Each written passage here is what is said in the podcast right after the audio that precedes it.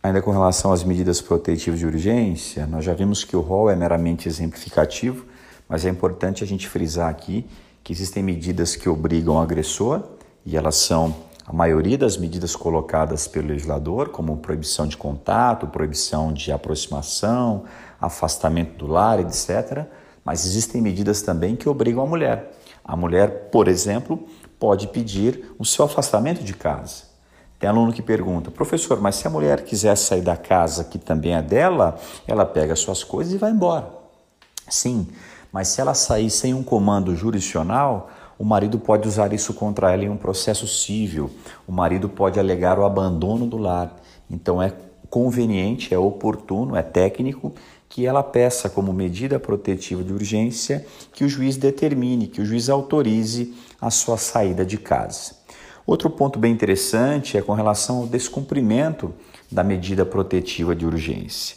Aquele que descumpre medida protetiva de urgência pratica o único dos crimes previsto lá na Lei Maria da Penha. Só tem um crime lá, que é o crime de descumprir medida protetiva de urgência. Esse é um crime bem atípico, é um crime cuja pena máxima não ultrapassa quatro anos, mas que não admite fiança em delegacia de polícia.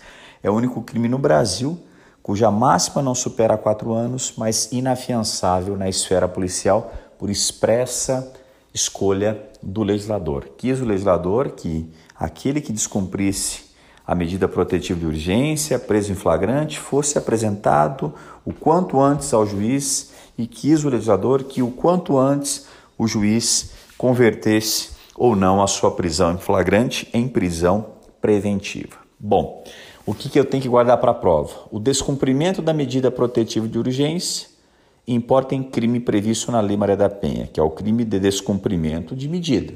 Agora, o descumprimento reiterado pode importar, inclusive, em um decreto de prisão preventiva. O descumprimento reiterado com risco concreto à mulher, esse sim é o que vai autorizar um decreto de prisão preventiva. Isso significa que aquele que é preso em flagrante pelo descumprimento da medida protetiva de urgência, ele não será necessariamente mantido no cárcere. Ele pode sair em liberdade provisória, com ou sem fiança. Será mantido no cárcere aquele que já vem descumprindo de forma reiterada, colocando a mulher numa situação de risco real.